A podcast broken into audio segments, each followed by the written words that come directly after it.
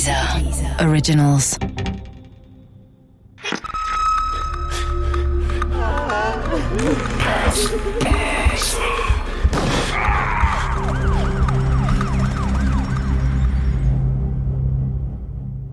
Berlin 1993 Teil 3 Der Polizei ist klar, ohne neue Impulse geht es nicht mehr weiter. Der Fall braucht eine größere Aufmerksamkeit, um mehr Hinweise zu bekommen und so die lang erhoffte heiße Spur zu finden. Also macht sie den nächsten Schritt. Sie setzt eine Belohnung aus. Eigentlich 10.000 Mark, was schon eine beachtliche Summe ist. Doch der Besitzer des Autohauses, in dem Doris K. gearbeitet hat, erhöht um weitere 90.000 Mark, um den Mord an seine Angestellten aufzuklären. Und so steht auf dem Fahndungsplakat die stolze Summe von 100.000 D-Mark. Auf dem Fahndungsplakat heißt es weiterhin, die Polizei bittet um Mithilfe. Mord in Berlin-Kreuzberg, am Montag, den 22. Februar 1993 gegen 16 Uhr, wurde die 54-jährige Angestellte Doris K. an ihrem Arbeitsplatz im Service Center einer Kraftfahrzeugfirma in Berlin-Kreuzberg in Klammern Tempelhofer Ufer 33 bis 35 von einem Unbekannten erschossen. Der Täter ist in der Nähe des Tatortes in Begleitung eines weiteren Mannes gesehen worden. Bei beiden handelt es sich vermutlich um Türken. Und danach folgt die Beschreibung des Täters circa 1,60 Meter bis 1,65 Meter groß, circa 20 bis 22 Jahre alt, normale Figur, dunkle, kurze, gepflegte Haare, trug zur Tatzeit vermutlich einen Oberlippenbart sowie eine dunkle Lederjacke und blaue Jeans. Auch die ungewöhnliche Tatwaffe wird detailliert beschrieben und auch die Fragen der Kripo. Wer kennt die hier abgebildete Person und oder ihren Begleiter? Wer kann Hinweise zu der abgebildeten Waffe geben? Wer kann sonst sachdienliche Hinweise geben? Diese Fahndungsplakate gibt es ja bis heute. Sie können an öffentlichen Plätzen aufgehängt werden, im Internet verbreitet werden oder, zumindest rein theoretisch, sogar durch Lautsprecherdurchsagen sowie durch Rundfunk- und Fernsehdurchsagen veröffentlicht werden. Aber mal ganz ehrlich, wann haben Sie zum letzten Mal irgendwo ein Fahndungsplakat hängen sehen? Ich glaube, bei mir war es vor ein paar Monaten, als ich meinen Personalausweis verlängern ließ.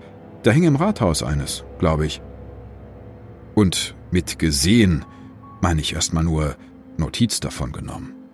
Ob ich mich überhaupt jemals wirklich vor so ein Plakat gestellt habe und es wirklich aufmerksam gelesen habe, das habe ich noch nie gemacht. Und ich behaupte mal, das geht den meisten anderen auch so. Aber die Ermittler der Polizei hatten keine andere Wahl, denn im Fall des Mordes an Doris K. gab es keine einzige brauchbare Spur. Und außerdem waren da ja noch die 100.000 D-Mark Belohnung. Das ist heute eine hohe Belohnung. Damals war es ein sensationell hoher Betrag. Und allein das dürfte schon für Aufsehen gesorgt haben. Und so kommen durch die Plakatfahndung tatsächlich Hinweise rein, insgesamt über 200. Kein einziger Hinweis lieferte eine wirklich heiße Spur. Ein Dreivierteljahr ist seit dem Mord an Doris K. vergangen und die Beamten sind kein Meter weiter.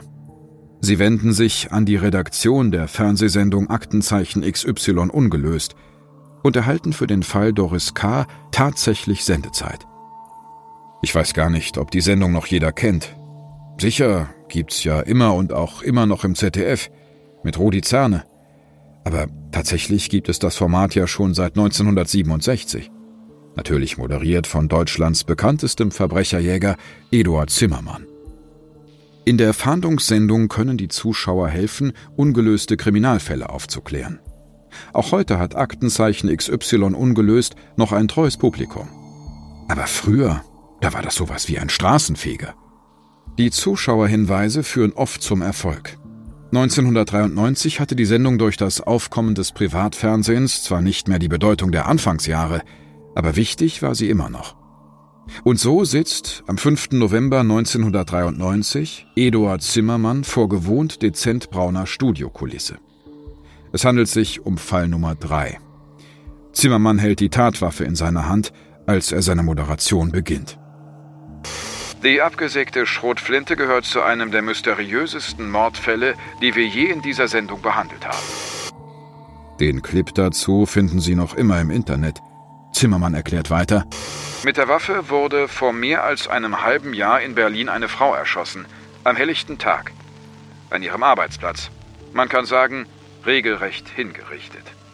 Die unglaublich kaltblütige und brutale Tat sieht wie ein Auftragsmord aus, aber es ist weit und breit nicht die Spur eines Auftraggebers zu sehen, der einen Grund gehabt haben könnte, die Frau umbringen zu lassen. Und dann folgt der Einspielfilm, der die Tat noch einmal rekonstruiert. Natürlich haben mehrere Millionen Menschen das damals gesehen. Ich auch, logisch. Und ich weiß noch, wie ich damals gedacht habe, also entweder schnappen sie den Täter damit oder gar nicht mehr. Natürlich gab es Zuschauerreaktionen. Bleibt ja auch nicht aus bei so einer Geschichte und der Belohnung. Und so gibt es neue Hinweise, denen die Beamten nachgehen, und am Ende gibt es wieder nur eins. Kein brauchbares Motiv. Der Ausflug ins Fernsehen, ein ermittlungstechnischer Flop. Wissen Sie, wie viel Prozent der Mordfälle in Deutschland aufgeklärt werden? Was glauben Sie? Ich muss zugeben, mich hat die Zahl wirklich überrascht. Und zwar im Positiven. Sie liegt seit Jahren mit kleinen Schwankungen bei 95 Prozent. Eine wirklich beeindruckende Zahl, finde ich. Andersrum bedeutet das auch, dass von den bundesweit etwa 300 als Mord identifizierten Todesfällen pro Jahr ungefähr 10 bis 20 ungelöst bleiben. Und natürlich ist es für die Polizei immer frustrierend, wenn viel Zeit und Energie in die Aufklärung eines Falles gesteckt wurde und dann doch ein sogenannter Cold Case daraus wird. Und im Fall von Doris K. sah es so aus, als ob genau das passieren würde. Ich meine, wenn selbst Millionen Zuschauer nicht helfen können, ich habe mir damals echt keine Hoffnung mehr gemacht und gedacht, ist dann wohl leider so. Denn auch wenn wir uns das natürlich alle anders wünschen würden, manchmal gibt es eben einfach keine Gerechtigkeit. Ich fand das damals schwer zu akzeptieren. Und zum Glück hatte ich mit meiner Vorahnung auch Unrecht. Der Fall Doris K. war noch lange nicht zu Ende.